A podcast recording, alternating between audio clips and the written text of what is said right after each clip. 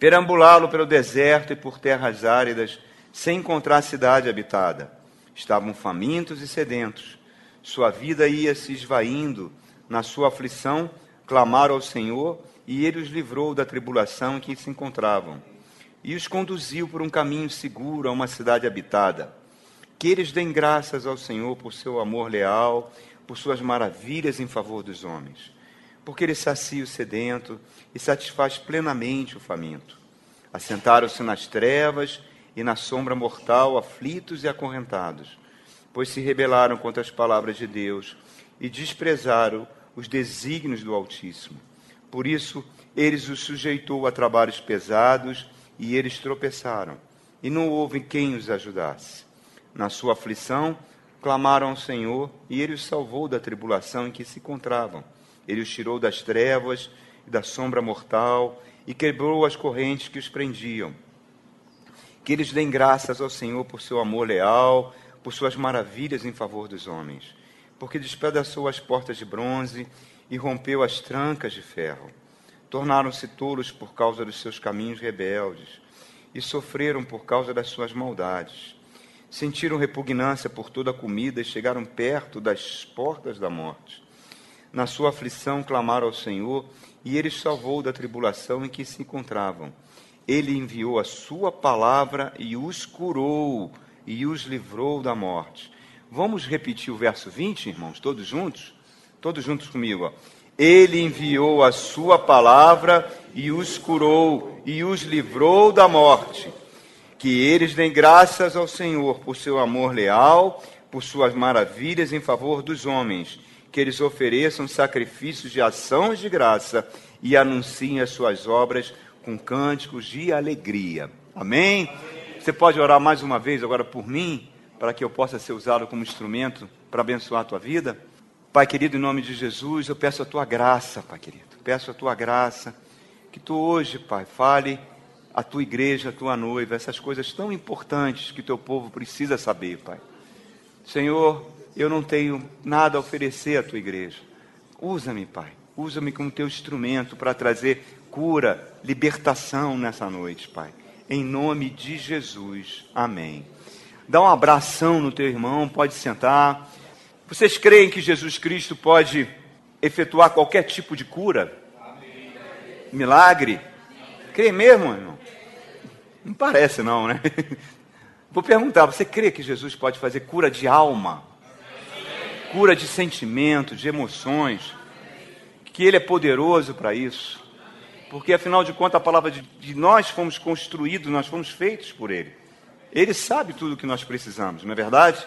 Então, alicerçados na palavra de Deus, nós temos falado, explicado e até enquanto tivermos força, nós temos que a palavra de Deus é a fonte de toda a bênção.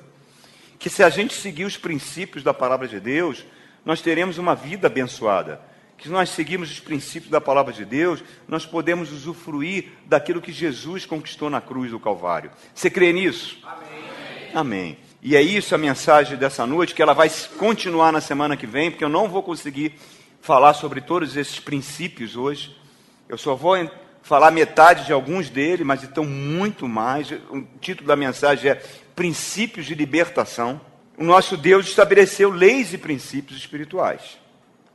A gente às vezes ouve, venha para o culto da vitória, venha receber de Deus. Irmão, você desculpe o que eu vou falar aqui com todo o temor de Deus. Não existe culto da vitória, irmãos. Não existe.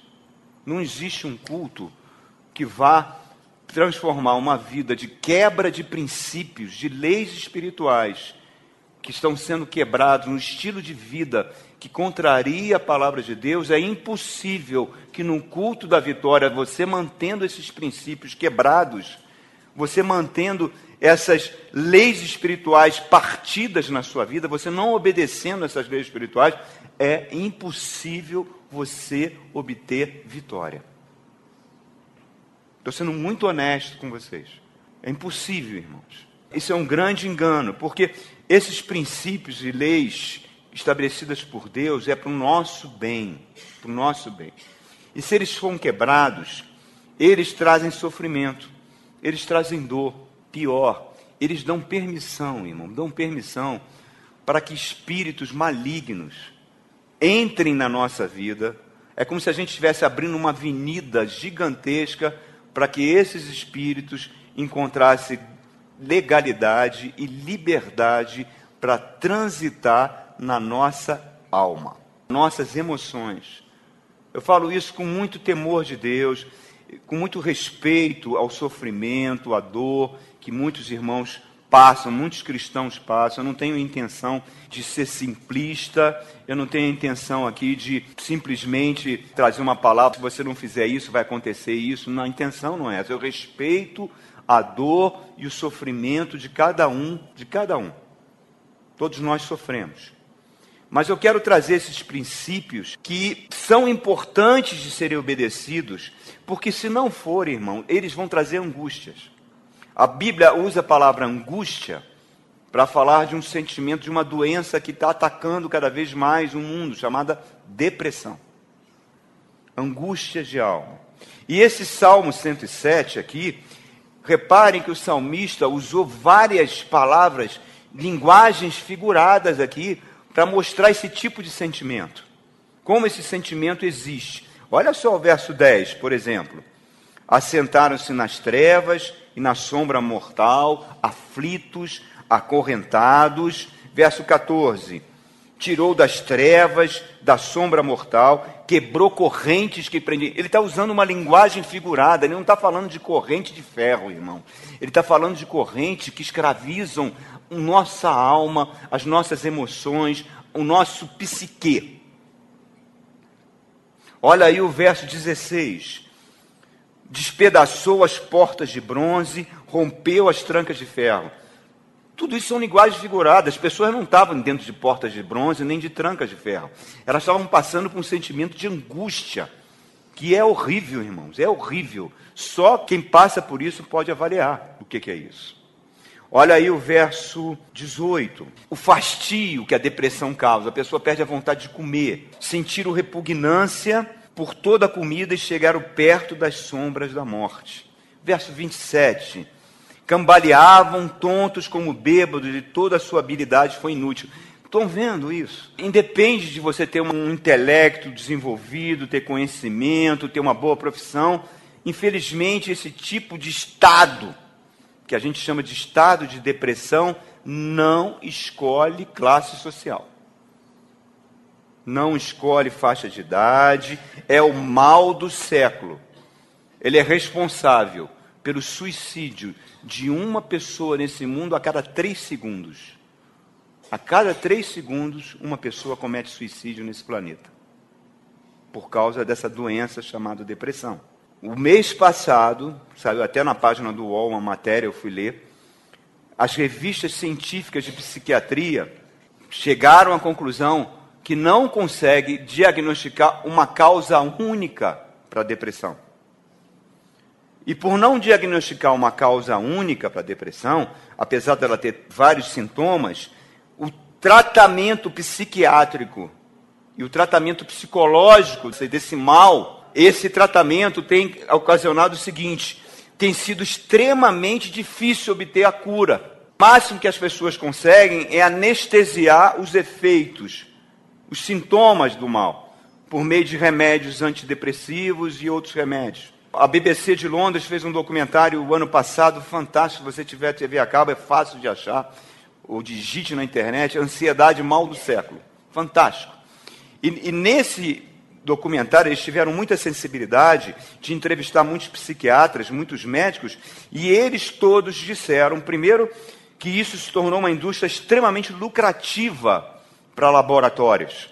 Que os laboratórios cada vez mais jogam remédios no mercado, chegam ao ponto de comprar médicos, chegam ao ponto de, nos congressos científicos de psiquiatria, inventarem doenças que não existem para poder jogar o remédio, para as pessoas consumirem e pagam a médicos de renome para fazer artigos científicos para dar respaldo a esse tipo de medicamento. Olha que coisa diabólica, irmãos.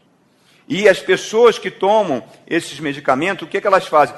Tudo bem, elas não têm a crise de depressão horrível, elas não gritam mais de dor, mas ao mesmo tempo elas não sorriem mais. Foram entrevistadas várias pessoas. Elas falaram: realmente, eu não grito mais de dor, não tenho mais aquele desespero, mas o remédio faz eu o quê? Também não achar mais graça em nada. Tudo virou cinza. Em suma, eu vivo uma vida dopado. A causa da depressão, os médicos não sabem. Agora, eu posso adiantar a você, com todo respeito, com todo temor de Deus, é claro que existem causas orgânicas. Pessoas que têm deficiência de hormônios podem experimentar um estado depressivo. A quantidade de metais pesados que existe na nossa alimentação produzem estados depressivos. Hoje nós comemos muita coisa industrial, muita porcaria que produzem estados depressivos. Até tintura de cabelo produz depressão, irmãos. Não sei se vocês sabiam disso. A química que envolve na tintura produz depressão. Muitas vezes também são situações duras que nós passamos na vida, palavras de derrota na nossa infância, na nossa adolescência, é, acidentes que a gente sofreu que gerou algum tipo de deformação no nosso corpo, perda de entes queridos, situações que causam tanta dor. Mas olha, a Bíblia fala o seguinte, no Salmo 30, verso 5, o choro vem pela noite, mas pela manhã vem a alegria. Se esse choro, que era para durar um período de luto, se estende, se esse choro se prolonga por semanas e semanas e semanas e semanas, irmãos, se esse estado de luto não vai embora, um estado depressivo está se aproximando. Aí eu vou falar agora com temor de Deus. Eu creio que a depressão não é uma causa, é uma raiz, é um emaranhado de causas. Tem um fator físico, tem um fator emocional, mas a preponderância é de fatores espirituais. E por serem espirituais, sai do alcance da medicina, da psiquiatria e da psicologia. E eles não vão curar. Não vão curar. Porque você está entrando numa área que é a área do espírito humano. E que para, desde o século XVI, e principalmente com Freud, ele considera tudo isso superstição. Mas é a área principal. Por quê? porque nós não somos corpos vivendo uma existência espiritual, nós somos espíritos vivendo uma existência humana. Nós somos basicamente espíritos, irmão, que a Bíblia chama de homem interior. E se a gente viola, viola princípios e leis espirituais, nós vamos estar dando permissão para que espíritos malignos ah, mas pastor, eu sou crente, eu vou à igreja. Amém, meu irmão, que coisa linda. Mas se você viola esses princípios, você está dando liberdade para espíritos opressores atuarem na sua vida. Olha a chave para todo esse sofrimento do salmista aqui. Por favor, quem chegou depois, nós estamos no Salmo 107. Olha a causa, olha o verso 10. Verso 10. Assentaram-se nas trevas e na sombra mortal, aflitos e acorrentados. Estão vendo? Ele está usando uma linguagem figurada de cadeia, de corrente, de algema, de sofrimento, para mostrar um sofrimento de alma. Por quê? Porque se rebelaram contra as palavras de Deus e desprezaram os desígnios do Altíssimo. Aqui está tudo, irmãos. Se você quiser, no verso 17, tornaram-se tolos por causa dos seus caminhos rebeldes e sofreram por causa das suas maldades. Se a gente viola esses princípios, você pode estar na igreja louvando, fazendo coisas maravilhosas para o Senhor, você está permitindo que demônios venham agir na sua mente, trazer opressão, trazer tristeza e produzir um estado de depressão. Por isso que é muito difícil a psiquiatria tratar com essas coisas. Irmão. Ela só pode dopar. A Bíblia chama isso, quando nós violamos essas leis espirituais, quando nós desprezamos essas forças espirituais, quando a gente leva um estilo de vida, um estilo de vida que Aqui dentro todo mundo é santo, aqui dentro todo mundo louva, aqui dentro tem carruagem de fogo esperando vocês, né, meu irmão, de fora. Mas quando vocês saem daqui, é você e você. Meu. é você e você. Deus sabe tudo o que está acontecendo conosco. Não temos como enganar Deus. Se o nosso estilo de vida tem práticas pecaminosas que Deus abomina, Deus abomina, mas a gente peca. E vai levando, insistindo nessas práticas. O que, que Deus falou em Oséias capítulo 4, verso 6? O meu povo perece porque lhe falta o conhecimento. Jesus falou: Conhecereis a verdade e a verdade vos libertará. O que, que é a verdade? É a própria palavra de Deus. Então, que o Espírito Santo nos ajude nessa noite, irmãos. Eu peço ajuda ao Espírito. Que esses princípios que vão ser falados aqui, que essas palavras que vão ser faladas aqui, tragam cura, tragam libertação. E por isso, esses princípios de libertação não podem ser violados que o Espírito Santo use essa palavra para liberar cadeias na nossa vida, algemas, não só na, nas nossas vidas, mas nas vidas de pessoas que nós amamos, que nós temos intimidade e que a gente pode influenciar. Olha aí o verso 20, é um verso tão lindo que nós lemos aqui. Ele enviou a sua palavra e os curou e os livrou da morte. É a palavra que traz cura, irmão. Você crê nisso? Mas como pregar isso se eu não creio no poder de Cristo para poder me transformar, poder me curar? Eu tenho que ser coerente nisso, irmão. Primeiro princípio fundamental, que esse princípio e todos os princípios que nós vamos abordar essa semana e a próxima semana, seja um início de cura na vida de, da igreja. Amém. Que seja início de cura. O primeiro princípio eu chamo princípio espiritual da honestidade. Incrível, né? O que isso tem a ver com depressão? Que, que tem ser honesto? Tem a ver com depressão? Ser transparente? Sabe por quê, irmãos? Porque a honestidade, a transparência, é uma marca do caráter de Deus. E uma das missões do Espírito Santo é formar o caráter de Deus, de Cristo em nós. E se a gente viola esse princípio, que Deus abomina, Deus abomina. Deus fala lá em Provérbios capítulo 11, verso 1, que eu abomino balança enganosa. O engano, a mentira, a desonestidade, tudo isso são características, fazem parte do caráter do diabo. Jesus falou, ele é mentiroso, ele é enganador desde o princípio. E a gente pode se acostumar com essas coisinhas. Jesus falou: a verdade não está nele. E nós, se nós somos discípulos de Jesus, essa verdade está em nós. E eu quero ilustrar com uma passagem bíblica, que é a história de Josué em Ai. Josué e o povo de Israel entram em Canaã e conseguem destruir a cidade de Jericó, que era inexpugnável, de uma forma milagrosa. Não precisaram combater, Deus mandou apenas gritar as muralhas caíram e eles fizeram um grande saque, pegaram despojos, mataram todos na cidade. Foi o início da conquista de Canaã. Era impossível aos olhos humanos Jericó ser destruída. E Deus deu aquela vitória. Mas só que Deus fez uma exigência. Deus falou: Olha, eu vou dar essa cidade como conquista. O que vocês tomarem da cidade não pode ficar para vocês. Vocês vão oferecer como primícias. Todo o ouro, toda a prata, todas as vestes, tudo que tiver ali, vocês vão oferecer no tabernáculo. É meu. Deus falou, é meu. A primeira coisa é minha, é o meu dízimo. A partir daqui, tudo bem. Mas esse primeiro é meu.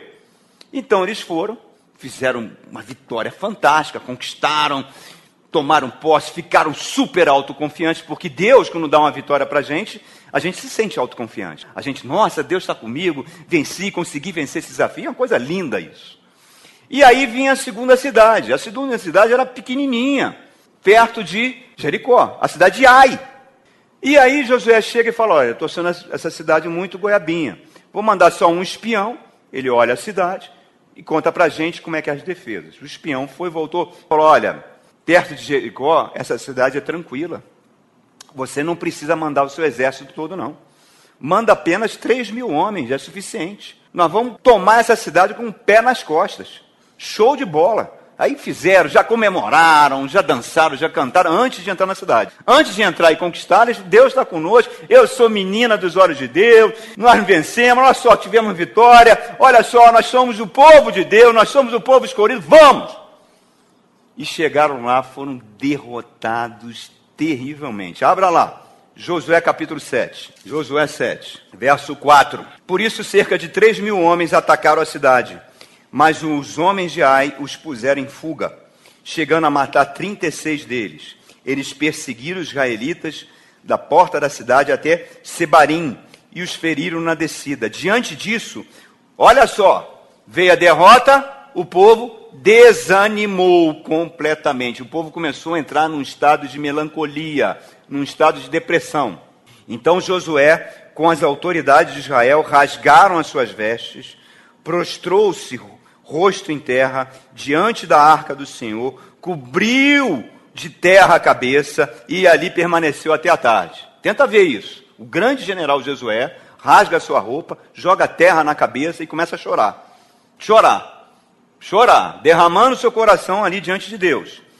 Aí ele fala no verso: Ah, soberano Senhor, por que fizeste esse povo atravessar o Jordão? Olha a facilidade que ele esqueceu a vitória que ele teve antes. Esquece tudo. Baixa uma derrota, meu irmão, para a gente esquecer as vitórias anteriores. Olha como nós somos pó. Foi para nos entregar nas mãos dos amorreus e nos destruir. Ele começa até a questionar o amor de Deus. Antes de nos contentássemos em continuar do outro lado do Jordão. E agora? O que, que eu poderei dizer, Senhor? Agora que Israel foi derrotado por seus inimigos, os cananeus e demais habitantes dessa terra saberão disso, nos cercarão eliminarão o nosso nome da terra. Que farás então pelo teu grande nome? A fé dele foi para o espaço. A fé foi para o espaço. Já estão dizendo que vão ser destruídos, que não vai sobrar nada de ninguém. Que por que, que Deus fez isso com eles? Alguma semelhança com a gente? Nenhuma, né? Nós somos todos santos, carruagem de fogo ali fora, esperando. Nós não somos assim, né? Que coisa boa pregar para santa, é coisa maravilhosa. Não tem ninguém assim. Aí ele continua. O Senhor disse a Josué: Olha o que, que o Senhor fez. Ah, Josué, tadinho. Puxa vida, que coisinha triste, Josué, que aconteceu. É assim que Deus fala: olha só. Levanta! Levanta, rapaz! Por que, que você está aí prostrado? Israel pecou, violou a aliança que eu lhe ordenei, apossou-se de coisas consagradas, roubou-as, escondeu-as, colocou junto de seus bens. Por isso os israelitas não conseguem resistir aos inimigos. Fogem deles, porque se tornaram merecedores da sua destruição. Aí Deus fala: Não estarei mais com vocês. Se vocês continuarem roubando, sendo desonestos, sendo pilantras, mau caráter, estou fora. Ele continua falando fogem dele. Não estarei mais com vocês se vocês não destruírem do meio de vocês o que foi consagrado à destruição. Aí vem a sentença de Deus. Deus do Antigo Testamento é o mesmo do Novo Testamento. É o mesmo Deus, Pai do nosso Senhor Jesus Cristo. E ele vai falar: vá e santifique o povo. Diga-lhes: santifique-se para amanhã, pois assim diz o Senhor, Deus de Israel: há coisas consagradas à destruição no meio de vocês, ó Israel vocês não conseguirão resistir aos seus inimigos enquanto não retirarem essas coisas. Em outras palavras, se vocês continuarem sendo desonestos, os inimigos vão passar por cima de vocês, vão passar o rodo em vocês. E eu não vou fazer nada para proteger vocês. Ele está falando isso. Apressem-se de manhã uma tribo de cada vez. A tribo que o Senhor escolher virá à frente, um clã de cada vez. O clã que o Senhor escolher virá à frente, uma família de cada vez. A família que o Senhor escolher virá à frente, um homem de cada vez. Aquele que for pego com as coisas consagradas será queimado no fogo com tudo que lhe pertence. Violou a aliança do Senhor e cometeu loucura em Israel. O que foi? Jogaram sorte, doze tribos. A sorte caiu sobre a tribo de Judá jogaram sorte sobre os clãs de Judá. Saiu sobre o clã de Zenri. Jogaram sortes, caiu sobre a família de Acã. Acã, avança, o que que tu fez? É, realmente, Josué. Eu entrei na cidade, tinha uma barra de ouro, tinha um pouquinho de prata, tinha umas vestes, eu fiquei com pena. Eu peguei, escondi, guardei debaixo do, da minha tenda. Então lá, eu realmente eu cometi esse crime. Eu roubei. Aí Josué pega a família dele, todo Israel apedreja a família, taca fogo na família, destrói tudo. Aí Deus fala: agora eu vou andar com vocês. Era o povo de Deus, irmão. Era o povo de Deus. Era o povo de Deus. Aí você fala, ah, não, isso aí é coisa do Antigo Testamento, nós estamos debaixo da graça. Será? Deus não viola os seus princípios, irmãos. Deus não viola. Deus não viola. E nós vivemos num país cuja marca admirada é a desonestidade. O Brasil é o país onde os corruptos são elogiados e aonde a desonestidade é admirada. Cada vez a gente se surpreende mais. Semana passada aprenderam uma quadrilha aqui em Brasília formada por médicos, engenheiros, pessoal que trabalha no Senado. Por quê? Olha o que eles faziam. Eles tinham seus carros de luxo, junto com policiais corruptos. Os policiais corruptos levavam os carros deles para São Paulo, era desmanchado, e aí eles chegavam para o seguro, diziam que o carro foi roubado, recebiam o dinheiro do seguro e recebiam o dinheiro do desmanche, tinham um lucro de 50% e trocavam de carro todo ano. Isso é Brasil, Brasil. Isso é Brasil, meu irmão. Nós somos desonestos em várias áreas, irmãos. Nós somos desonestos quando nós vamos a um, a um estabelecimento comercial e nós não pedimos uma nota fiscal. Nós somos desonestos quando a Bíblia fala, tu está devendo imposto, pague imposto. Aí você só nega imposto, você coloca recibo falso. Deixa de pagar, nós vamos sonegando. Olha, querido, essas práticas pertencem a Satanás. Irmão. Ele é ladrão. Práticas que trazem opressão maligna não existe para Deus. Ah, mas todo mundo faz isso, é comum se a gente não fizer nesse país tudo isso. Como é que a gente vai sobreviver, irmãos? Irmãos meus. Nosso Deus é um Deus de caráter, é um Deus de transparência. Ele não permite esse tipo de coisa. E o pior, ele amaldiçoa esse tipo de conduta. Tem um verso na Bíblia que as pessoas não gostam. Muitos crentes odeiam. E lá vem o pastor falar sobre isso. Mas está na Bíblia. Não é livro do pastor Wagner. Está escrito Malaquias, capítulo 3. Está aqui, ó, Malaquias 3, é Bíblia. Ah, é Antigo Testamento. Não, é Bíblia. É Bíblia. Aqui as 3, verso 8 a 11. Pode um homem roubar a Deus? Contudo, vocês estão me roubando. E ainda pergunta: como é que nós te roubamos? Nos dízimos e nas ofertas. Vocês estão debaixo de grande maldição, porque estão me roubando. A nação toda está me roubando. Mais explícito que isso? Admiro a coragem de uma pessoa violar esse tipo de princípio. Tragam um dízimo todo o depósito ao tempo para que haja alimento em minha casa Ponho-me à prova, diz o Senhor dos Exércitos, e vejam se não vou abrir as comportas do céu e derramar sobre tantas bênçãos que você não terão onde guardá-las. Impedirei, impedirei que pragas devorem suas colheitas, videiras no campo, não perderão seu fruto, diz o Senhor dos Exércitos. Irmão, está aqui. É autoexplicativo. Princípios e leis de Deus são eternos, meu irmão princípios morais de Deus são invioláveis. Quando Jesus chegou na casa de Zaqueu, quem era Zaqueu? Zaqueu era o maior dos publicanos. O que, que fazia um publicano? Ele pegava o imposto da população, separava um pouco desse imposto, botava numa conta da Suíça, comprava aí uns postes, algumas coisas, ia na igreja, conversava lá com o pastor, criava uma empresa laranja, colocava o dinheiro ali. Isso era Zaqueu. Qualquer semelhança hoje não é mera coincidência. Quando Jesus entra na casa de Zaqueu, o que, que Zaqueu fala? Senhor, eu sou corrupto, eu sou bandido, eu sou ladrão. Ele confessa o seu pecado, mas ele não para nisso. Eu vou restituir tudo aquilo que eu roubei. Que não adianta só você confessar, meu irmão. Não adianta só confessar. E daqui a três meses você está continuando a fazer a mesma coisa. O que, que adiantou? Está brincando com Deus? Deus não se brinca, irmãos. Não se brinca com Deus. Aí o que, que Zaqueu fala? Eu restituo metade dos meus bens, e se eu roubei alguém, quatro vezes mais. A lei mandava uma vez mais. Ele fala quatro vezes mais. O que, que Jesus fala? Nessa casa houve salvação. Cristianismo não é brincadeira, é porta estreita.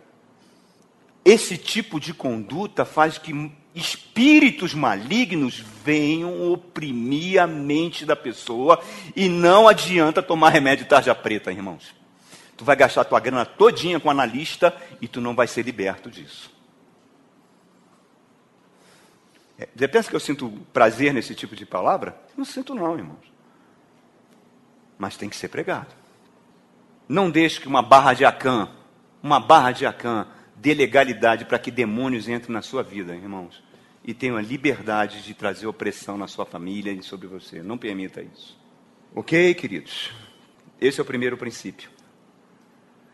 Segundo princípio, que se violado, vai trazer maldição.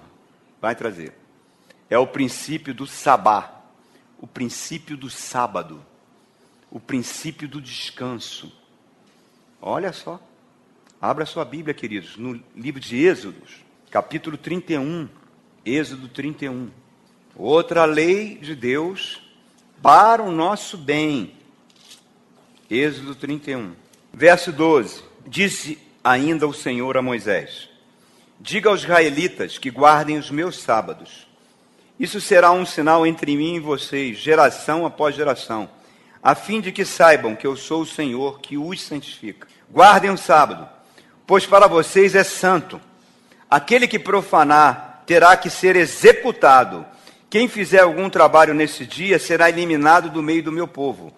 Em seis dias, qualquer trabalho poderá ser feito, mas o sétimo dia é o sábado, o dia de descanso, consagrado ao Senhor. Quem fizer algum trabalho no sábado terá que ser executado. Os israelitas terão que guardar o sábado, eles e os seus descendentes, com uma aliança perpétua. Isso será um sinal perpétuo entre mim e os israelitas, pois em seis dias o Senhor fez os céus e a terra, e no sétimo dia ele não trabalhou e descansou. Pastor, o senhor virou sabadista? Não. Que eu estou dizendo para você, irmãos, que a, a igreja adotou o domingo como sábado. O domingo é o dia da ressurreição. Tem algumas igrejas que guardam sábado, outras guardam domingo. Não importa. Um dia da semana tem que ser guardado. Um dia da semana é o dia que você tem que buscar a Deus, é o dia que você tem que cultuar a Deus, é o dia que você tem que ouvir a palavra. E se você começa a adotar um estilo de vida que não para nunca, está sempre correndo atrás de grana, está sempre correndo atrás de uma promoção, sempre crescer materialmente. Um concurso público é mais importante para você do que o dia do Senhor. Uma venda no comércio é mais importante. Trabalhar, isso vai gerando uma compulsividade estressante, irmãos. E sem sentir sem sentir, você se torna uma pessoa viciada em trabalho. Sem sentir, você vai permitindo que espíritos malignos vão produzindo em você ansiedade. Ansiedade com o que comer, com o que vestir, com o que granar, o que vai ser o meu futuro. Você não descansa. Você não descansa. Nós tivemos em Israel 2008 e eu fiquei impressionado como eles levam a sério o sabá. Sexta-feira, ao pôr do sol, começa o sabá. Aí as famílias se dirigem para casa, pai, à frente da família, como sacerdote do lar, prepara uma refeição, um vinho, tem lá um cordeiro, o que for, e eles celebram aquilo. O pai recita as orações que estão na Torá, não fazem nenhum esforço, eles chegam ao ponto de até a descarga do vaso sanitário ser automática quando você se aproxima, para você não apertar com o seu dedão ali, porque é considerado trabalho. O elevador para de andar e andar, irmãos. Tinha elevador para os gentios e elevador para os judeus. Os gentios desciam e subiam direto. O do judeu para de andar e andar para você não ter que apertar o botão. E olha como eles são abençoados. E olha como eles são prósperos. Não estou dizendo esse extremo. Eu estou dizendo para você que nós temos que ter um lugar de descanso, irmãos. Nós precisamos cultuar um dia de descanso, porque é o princípio espiritual que nos liberta. Eu tenho meu dia de descanso é o sábado. A irmãzinha chegou, pastor, vamos fazer isso sábado. Eu falei, não, minha irmã. Sábado é dia da família. A gente tem que descansar. O domingo, a vida do pastor, o pastor não para. Senão eu vou estar pecando. Nós precisamos ter um dia de descanso. Se a gente não guarda o dia do Senhor, que é o domingo, nós entramos num ato de rebelião. Um ato de rebelião. Por quê? Porque no fundo está indicando uma falta de fé em Deus. Uma falta de fé que Ele vai cuidar das nossas finanças, que Ele vai cuidar das nossas vidas, que você não precisa se preocupar com nada. Jesus fala: aqueles que estão cansados e sobrecarregados, venham a mim. A gente vai, mas não vai muito. A gente vai, entrega, mas pega de volta. Ah, Jesus, já, não sei o quê, mas eu não hum, tenho isso para fazer, não sei o quê. A gente vai e pega de volta. A gente não confia totalmente. Isso indica o quê? Falta de fé. E tudo que não é feito pela fé é pecado. Abra sua Bíblia em Mateus, capítulo 6. Mateus 6, verso 25. Portanto, eu lhes digo, Jesus falando, não se preocupem com a sua própria vida, quanto ao que comer e beber, nem com o seu próprio corpo, quanto ao que vestir. Não é a vida mais importante que a comida e o corpo mais importante que a roupa? Observem as aves do céu. Não semeiam, nem colhem, nem armazenam em celeiros, contudo o Pai Celestial as alimenta. Não tem vocês muito mais valor do que elas? Quem de vocês, por mais que se preocupe, pode acrescentar uma hora que seja a sua vida? Em outras palavras, Jesus está dizendo que a vida que nós temos pertence ao Senhor. Então, se a gente começa a se preocupar com isso, a gente está roubando do Senhor. Nós estamos roubando o nosso tempo ao Senhor. Por que, que vocês se preocupam com roupas? Veja como crescem os lírios do campo, eles não trabalham, não tecem. Contudo, eu lhe digo que nem Salomão, em todo o seu esplendor, vestiu-se como um deles. Se Deus veste assim a erva do campo, que hoje existe e amanhã lançado ao fogo, não vestirá muito mais a vocês, homens de pequena fé? Portanto, não se preocupem dizendo que vamos comer, que vamos beber, que vamos vestir, pois são os pagãos que se preocupam com essas coisas. Pessoas que não têm Deus que se preocupam com essas coisas, não o povo de Deus. Mas o Pai Celestial sabe que vocês precisam delas. Busque, pois, em primeiro lugar o reino de Deus e a sua justiça, e todas essas coisas lhe serão acrescentadas. Portanto, não se preocupem com amanhã, pois o amanhã trará suas próprias preocupações. Basta cada dia o seu próprio mal, irmãos. A gente entra nessa ciranda nessa ciranda de querer conseguir as coisas, de ter as coisas, de, de deixar coisa para os filhos, não sei. Irmãos, isso não vem de Deus. Olha que Paulo fala lá em Filipenses, uma receita, no capítulo 4. Não andem, verso 6, não andem ansiosos por coisa alguma, mas em tudo, pela oração e súplicas, e com ação de graças, apresentem seu pedido a Deus. E a paz de Deus, que excede todo entendimento, guardará o coração e a mente de vocês. Quer dizer, agradecer antes de receber. Antes de receber. Descansar em Deus, queridos. Descansar.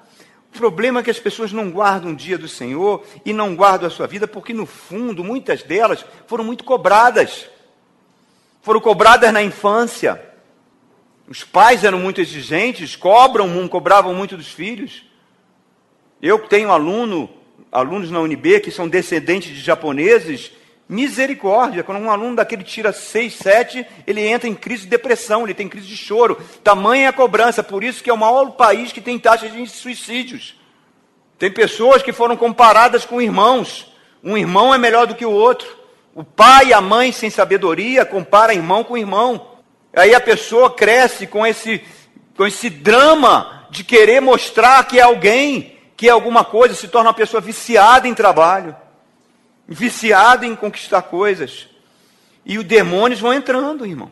Vão entrando. E vão trazendo opressão. E vão trazendo ansiedade. E vão trazendo depressão. Tem pessoas que se sentiram tão mal amadas, tinham tanta necessidade que o pai ou a mãe os recebessem com amor e os pais já morreram, então ele transfere isso para Deus. Acha que Deus não vai amar se ela não fizer isso, não fizer aquilo. Se acha pouco usada por Deus e começa a entrar num estado de ansiedade tão grande, não consegue descansar em Deus. E começa a querer agradar a Deus, ela começa a fazer uma tortura emocional, e daqui a pouco o emocional dela está em frangalhos. Está em frangalhos, irmão. Daqui a pouco a pessoa sumiu da igreja. Sumiu da igreja. Que ninguém aguenta isso.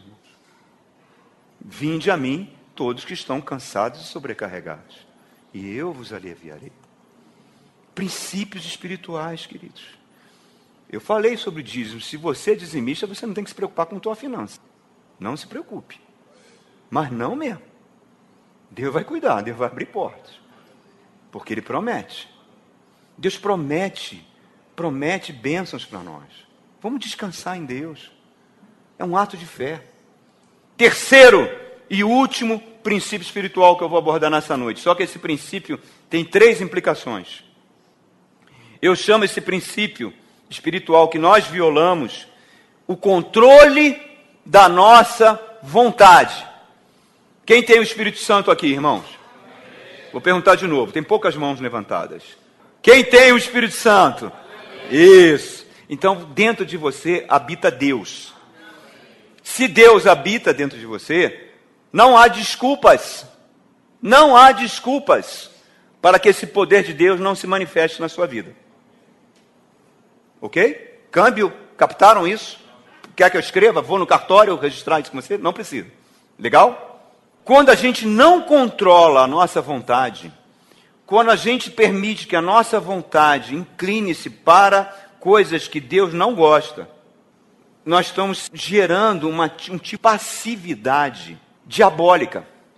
Lá em 2 de Pedro, capítulo 2, verso 19, o apóstolo Pedro fala: Você será escravo daquilo que você não consegue dominar. Se você não consegue dominar os seus gastos no shopping, você vai ser escravo dos seus gastos no shopping. Se você não consegue dominar o seu vício de beber, você vai ser escravo da bebida. Se você não consegue dominar a sua língua de fazer fofocas, de falar mal, você será escravo da sua língua. Se você não consegue se dominar para ver um filme de pornografia, você será escravo da pornografia. E assim por diante nós temos o poder para resistir ao mal. Se você é nova criatura, tem Jesus, você tem poder para resistir ao mal. Deus falou com Caim o seguinte, por favor, querido, abra lá em Gênesis capítulo 4, logo no início da, da sua Bíblia, no verso 6 a 7. O Senhor disse a Caim: Por que, que você está furioso? Por que se transtornou o seu rosto? Se você não fizer o bem, não será aceito, mas se não o fizer, saiba que o pecado o ameaça a porta. Ele deseja conquistá-lo, mas você deve dominá-lo. Caim começou a nutrir uma inveja com relação ao irmão. Deus chega e fala: Olha, para com isso. Para agora. Não deixa isso crescer dentro de você, porque daqui a pouco o pecado vai te dominar. E foi o que aconteceu. Ele matou o seu irmão por inveja o primeiro homicida. Se você permite que rancor, mágoas, inveja, raízes de amargura fiquem no seu coração, os demônios vão fazer a festa dentro de você. Pode no analista fazer 20 horas de sessões, 12 anos de terapia, gastar muita grana com remédio, não será curado. Não será curado. Efésios 4, 27 fala: não dê lugar ao diabo. Tiago, capítulo 4, verso 17: aquele que sabe o que é o bem, mas não faz o bem, peca. A gente sabe, irmãos, essa passividade, essa passividade maligna, acompanhada de opressão maligna, leva depressões, síndromes de pânico, síndrome de medo, aí se mistura com uma baixa autoestima, meu irmão, o diabo faz a festa. Faz a festa, querido. Pessoas que na sua infância sofreram abusos sexuais, que é uma coisa horrível, não é horrível, horrível, horrível. Sofreram abusos sexuais. E o adulto que abusou, normalmente ele exige um voto de silêncio. Ele fala: ó, se você falar que eu fiz isso com você, vai acontecer isso. E a pessoa então fica com aquele medo. E o diabo trabalha com silêncio. Os espíritos opressores trabalham com silêncio. A pessoa vai desenvolvendo aquilo dentro dela, ela não tem que falar, ela tem medo. Tem mulher que tem medo de ficar sozinha, casa de novo e, e a criança chega e fala, ela não acredita na criança. Se a criança falou, tem alguma coisa, irmãos. Sempre tem. E aí o, aquele homem abusa sexualmente dos filhos que não são dele, e aquilo vai se passando, a pessoa cresce, ela começa a adquirir vícios, hábitos, ela se torna refém do abusador, e às vezes o abusador já morreu. O abusador já morreu mas a pessoa não consegue se libertar e os demônios vão se alimentando desse silêncio, dessa passividade, feridas do passado que vão gerar silêncio, vão alimentar espíritos malignos, vão alimentar. A pessoa sente vergonha, a pessoa se sabe que tem sentimentos dentro do coração dela que estão ali, que geram mágoa, que geram. Nós precisamos fazer como Zaqueu fez, Zaqueu confessou. Zaqueu abriu a sua boca, mas eu fui a vítima. Então está na época de liberar perdão. Isso gera passividade, isso gera um comportamento que os demônios se apropriam disso, irmãos. Outro comportamento. Incrível falar isso aqui, irmãos. Eu gostaria de não falar isso que eu vou falar agora.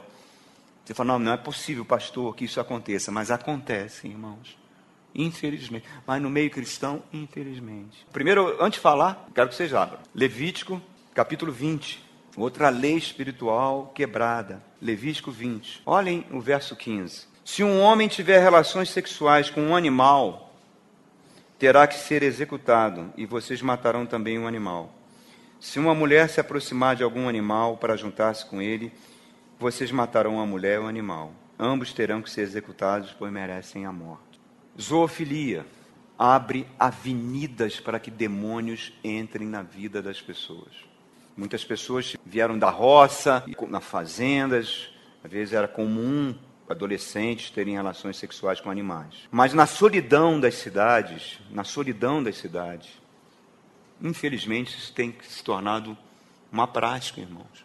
Eu falei há dois meses ou três meses atrás uma passeata que houve na Alemanha, porque lá a zoofilia era crime, uma passeata que levou milhares de pessoas às ruas para descriminalizar a zoofilia, que é a relação sexual com animais, com animais. Oi? Na Suécia também. As pessoas são solitárias. Nenhum problema você ter um cachorrinho de estimação, um gatinho, com companhia na sua casa, ajuda a passar. Mas quando isso começa a extrapolar para um nível que, que envolve um relacionamento mais profundo que deveria ter com o animal, porque o animal não tem espírito, mas tem alma. E o animal assume a personalidade do seu dono. O perigo é quando o dono assume a personalidade do animal. Ele come com o animal à mesa, ele dorme com o animal na cama. Tem pessoas que, gente, parece inacreditável, mas isso acontece com cristãos. Tem pessoas que ensinam o animal a fazer sexo oral masturbação, e crianças fazem isso. Isso gera legiões de demônios dentro da casa, irmãos. Esse seria o extremo. Mas vamos descer no nível mais corriqueiro, que é a pessoa assumir a personalidade do animal. O cachorro é um, é um animalzinho dócil. Quando você briga, qual é a tendência dele? Ele coloca, que a gente fala, o rabo entre as pernas, não é isso? Conheço homens, homens que vão assumindo um relacionamento tão grande com, com o animal que a personalidade do animal submissa começa a se manifestar na vida dele. Ele não é mais o sacerdote da casa, ele não se impõe, qualquer coisa ele se acolhe. Pessoas que sofrem solidões, é terrível, eu tenho que falar essas coisas. Eu não gosto de falar, mas elas acontecem. Outro tipo de passividade, o terceiro e último tipo de passividade, causa opressão maligna, é a preguiça. Abra a Bíblia, por favor, em Provérbios capítulo 15. Provérbios 15. Jesus falou que o, o Pai trabalha e ele também trabalha até hoje. Nosso Deus é um Deus de trabalho. Jesus trabalha até hoje. Nós somos a imagem de Cristo. Trabalho edifica. Trabalho é muito bom. Provérbios 15, 19. O caminho do preguiçoso é cheio de espinhos, mas o caminho do justo é uma estrada plana. A Bíblia tem mais de 20 referências condenando a preguiça, a indolência. Porque muitas vezes essa preguiça, ela resulta de maus hábitos. Maus hábitos adquiridos na infância e na adolescência, educação errada que muitos pais às vezes dão aos filhos, ensinando aos filhos não assumirem erros que cometem. Filho comete uma coisa errada, o pai e a mãe saem em defesa. Isso é horrível, vai gerando uma passividade. Tem meninas que engravidam e todo mundo recebe a criança, tem que receber com amor, lógico, mas ela tem que ser a mãe, ela tem que cuidar, senão vai gerar mais neném o garoto fez o filho, tem que assumir a paternidade. E às vezes o pai e a mãe vão lá e não querem que ele assuma, porque implica em despesas. Cometem dívidas, filhos que cometem dívidas, o pai e a mãe vão lá e cobrem as dívidas, vão cobrindo as dívidas. O que, que vai acontecer? Vai crescer fraco e espíritos malignos vão jogar ele na cama, com depressão.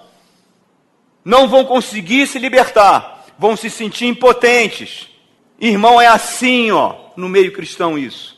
Pessoa que não consegue gerenciar um fracasso, não consegue gerenciar uma situação, elas começam a ficar apáticas, começam a se deprimir, a depressão se instala, vira esse homem aqui dos salmos, perde a vontade de comer, perde a vontade de sair da cama, é uma indolência demoníaca, uma vida estagnada, sem propósito. Às vezes, jovens com 24, 25, 30, 35 anos são assim, irmãos.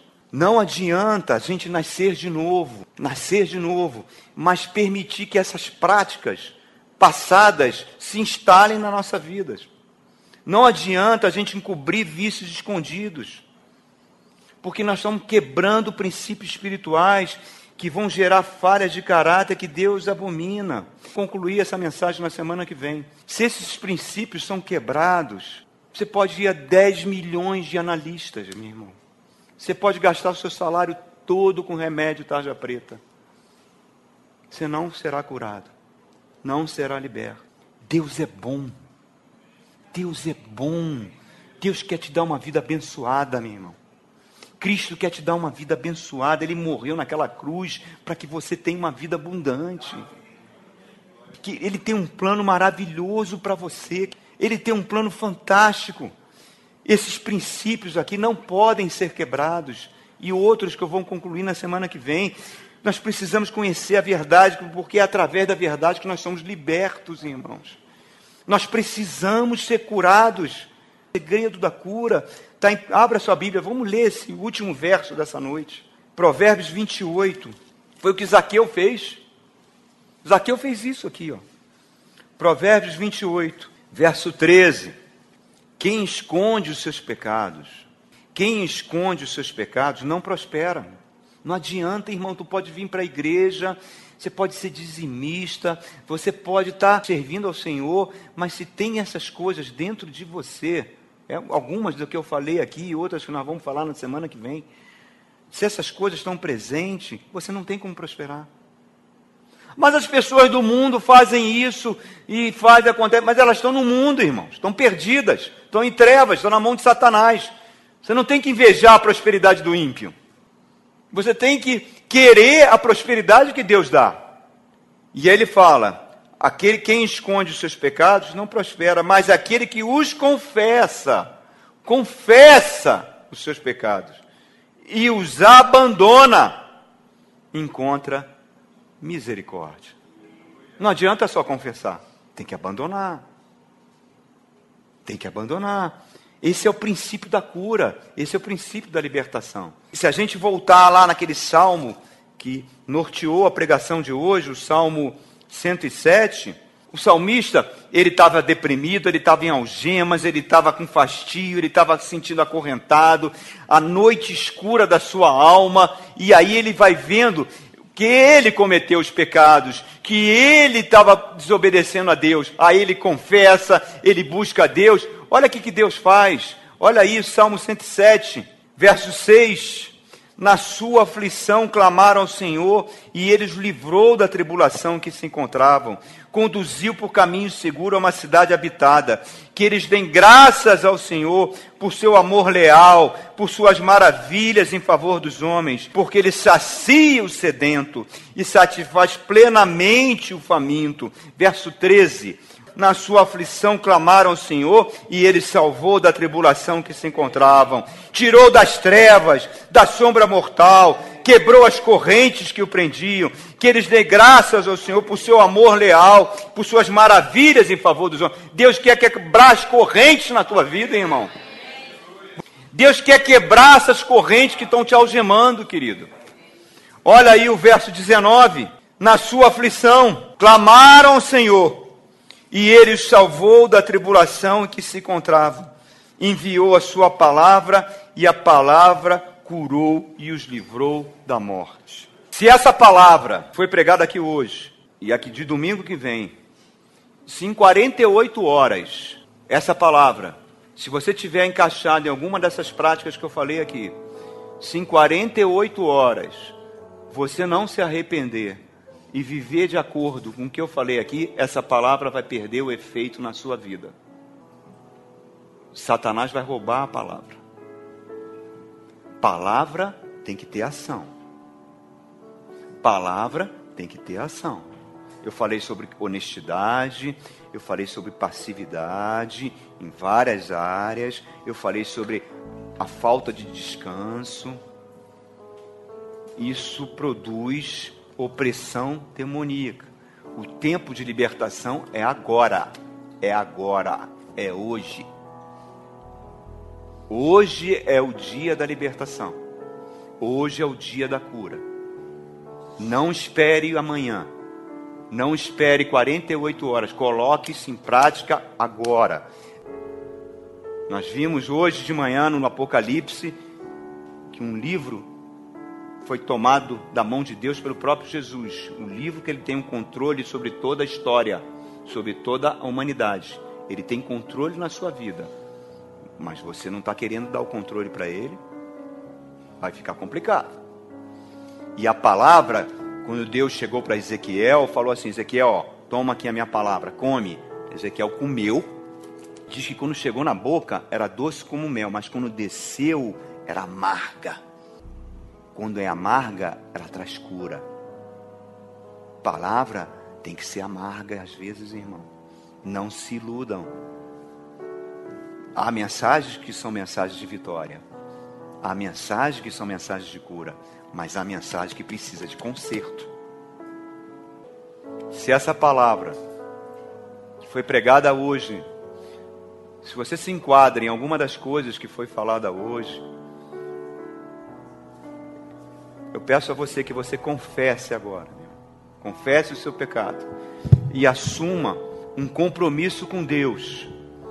Assuma um compromisso com Deus. Com Deus. De em 48 horas. Você não permitir que essas práticas fiquem no seu coração. Se você está com pensamentos de inveja, se você tem pensamentos de raiz de amargura dentro do seu coração, se você sofreu algum tipo de violência, algum tipo de abuso, que você não consegue, de alguma forma, se libertar dessa dor, dessa pessoa que te magoou, que te feriu, agora é a hora de você entregar essa pessoa. O Espírito de Deus está aqui, irmãos. Se você cometeu uma prática desonesta, você sabe, eu não sei, você sabe. É a hora de você falar, Senhor, eu quero corrigir, eu quero ser como Zaqueu entra na minha casa, entra na minha vida. Traz cura, traz cura para mim, traz cura para minha família. Se você teve alguma prática de passividade que eu falei aqui, é hora, é hoje de se libertar. Pai querido, em nome de Jesus, eu estou colocando aqui, Pai, diante de Ti o Teu povo. Eu venho pedir a tua graça, Pai, que excede todo entendimento, a tua graça que liberta, que cura. Seja a mesma mesmice, a mesma vida de derrota, a mesma vida de Satanás encontrando legalidade para agir na minha vida. Eu não quero isso, Pai. Reescreve a minha história, reescreve a história da minha vida, Senhor. Traga cura, traga libertação. Pai, em nome de Jesus, derrama o teu poder sobre a tua igreja, derrama o teu poder sobre o teu povo aqui, Pai. Não permita que haja uma barra de Acã, uma barra de Acã, uma barra de Acã na nossa tenda. Pai, não permita que alguma coisa que nós estivermos fazendo impeça, impeça a Ti de caminhar conosco, Senhor. Não permita isso. Vem no meio do Teu povo agora, Senhor. Vem com a Tua graça sobre a vida de todos os irmãos que estão aqui, Pai. Derrama o Teu poder. Derrama, Pai querido traz cura, traz restauração, traz libertação, Pai. Irmão, confesse ao Senhor e assuma um compromisso diante de Deus de libertação desse tipo de prática que possa existir. Pai, em nome de Jesus, eu entrego a oração da tua igreja agora, Pai.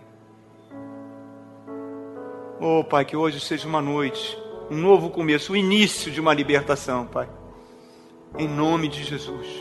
E eu repreendo na autoridade do nome de Jesus qualquer palavra de engano, qualquer palavra de traição, qualquer palavra mentirosa que o diabo tenha lançado na mente de qualquer pessoa aqui, que está trazendo algum tipo de escravidão na vida de qualquer pessoa. Em nome de Jesus. Amém, amém e amém. Você me desculpe, eu não chamar à frente porque eu não quero expor ninguém. Não quero expor ninguém. Cada um sabe de si. Por isso que eu pedi para vocês se ajoelharem. E se você crê que o Espírito Santo está aqui, creia que ele tocou em você. Creia que vai ter um novo recomeço. Creia que vai ter um novo, um novo mover. Mas depende de você. Deus falou com Caim: Caim, compete a você. Compete a você, Caim. Faz a sua parte. O pecado já já porta. Compete a você, compete a mim, compete a você.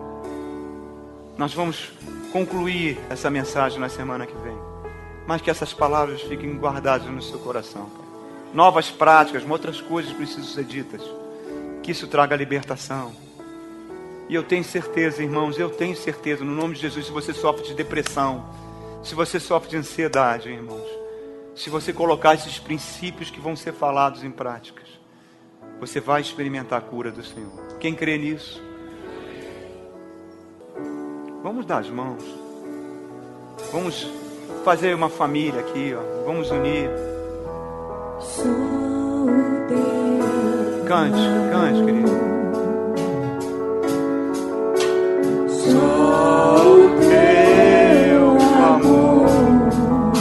Aleluia.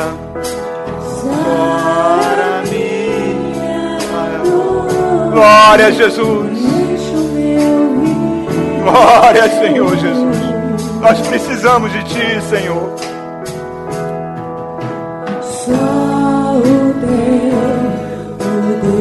Glória, Senhor Jesus. Glória. Aleluia. Glória, Senhor Jesus. Amém. Oh, aleluia, Senhor. Quebra as cadeias, Pai. Em nome de Jesus. É o teu povo, são teus filhos. Que sejam livres. Livres. Glória a Jesus. Caminhe, querido. É para você, é para você ser um vencedor. Glória Jesus. Glória.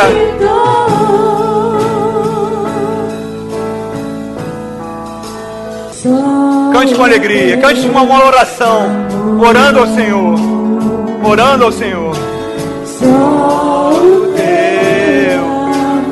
Quando a igreja canta, os anjos estão presentes. Mover de Deus. Deus anda no meio dos louvores, trazendo libertação, trazendo cura. Que traga cura nessa noite, Senhor.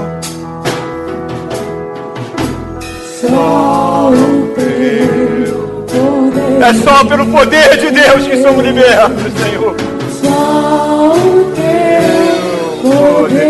Oh, aleluia, aleluia.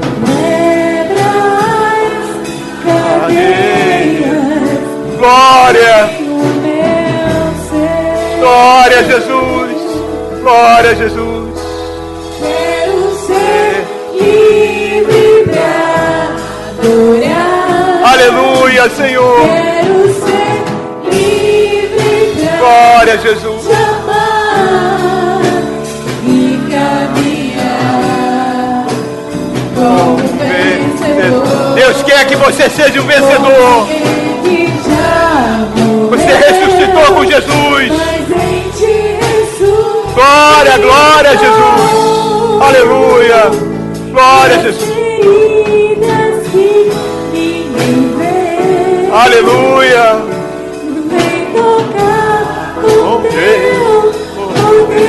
Glória a Jesus.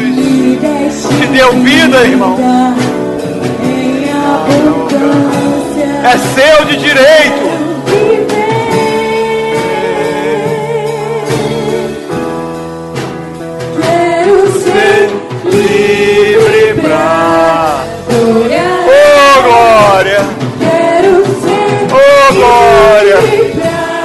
Aleluia. Aleluia. Oh, glória a Deus.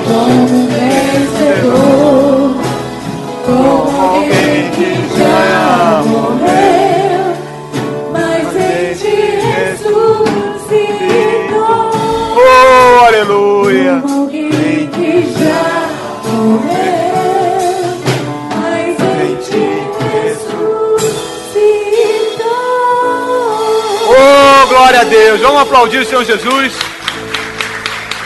Glória. Dá um abraço no teu irmão. Fala uma palavra legal para ele. Uma palavra de cura. Uma palavra de libertação. Pode. Deus é bom. Glória a Deus, irmãos. Como é bom a gente sentir que Deus vem nos consertando a cada dia, a Glória a cada domingo, a cada palavra, né, a cada exortação. É bom demais a gente ver que Glória Deus Deus. tem livre acesso ao nosso coração, Amém. que entra onde ninguém conhece. Muitas vezes nem a gente sabe que a gente precisa ser tocado naquele, naquele assunto, naquele quesito. Amém. E Deus entra ali e nos transforma. Amém. Como se o pastor fala sempre, a gente está sempre em obras, né? Hoje, com certeza, a gente sofreu uma reforma aqui Ah, tá. e vamos sair mais retinho, em nome de Jesus. Amém. E durante a semana, como o pastor falou, dentro de 48 horas, que essa palavra faça efeito em nossa Amém. vida. Glória né? a Deus. Que ela não se perca, Amém, Pai. não volte vazia. Jesus falou hoje de manhã e falou hoje à noite. Não perca isso, irmão, é o dia do Senhor. E ele falou: não chores, não chores, eu tenho o controle de tudo. O choro vem pela noite, tá vendo? Acertei. Mas de manhã vem o sorriso. É isso que Deus quer ver você sorrindo. A palavra produz esse incômodo, mas ela depois traz. A gente sai leve. Amém? Façam assim com as mãos. Que o amor de Deus Pai, que a graça salvadora do nosso Senhor Jesus Cristo, que as doces consolações do Espírito Santo de Deus esteja sobre todos nós.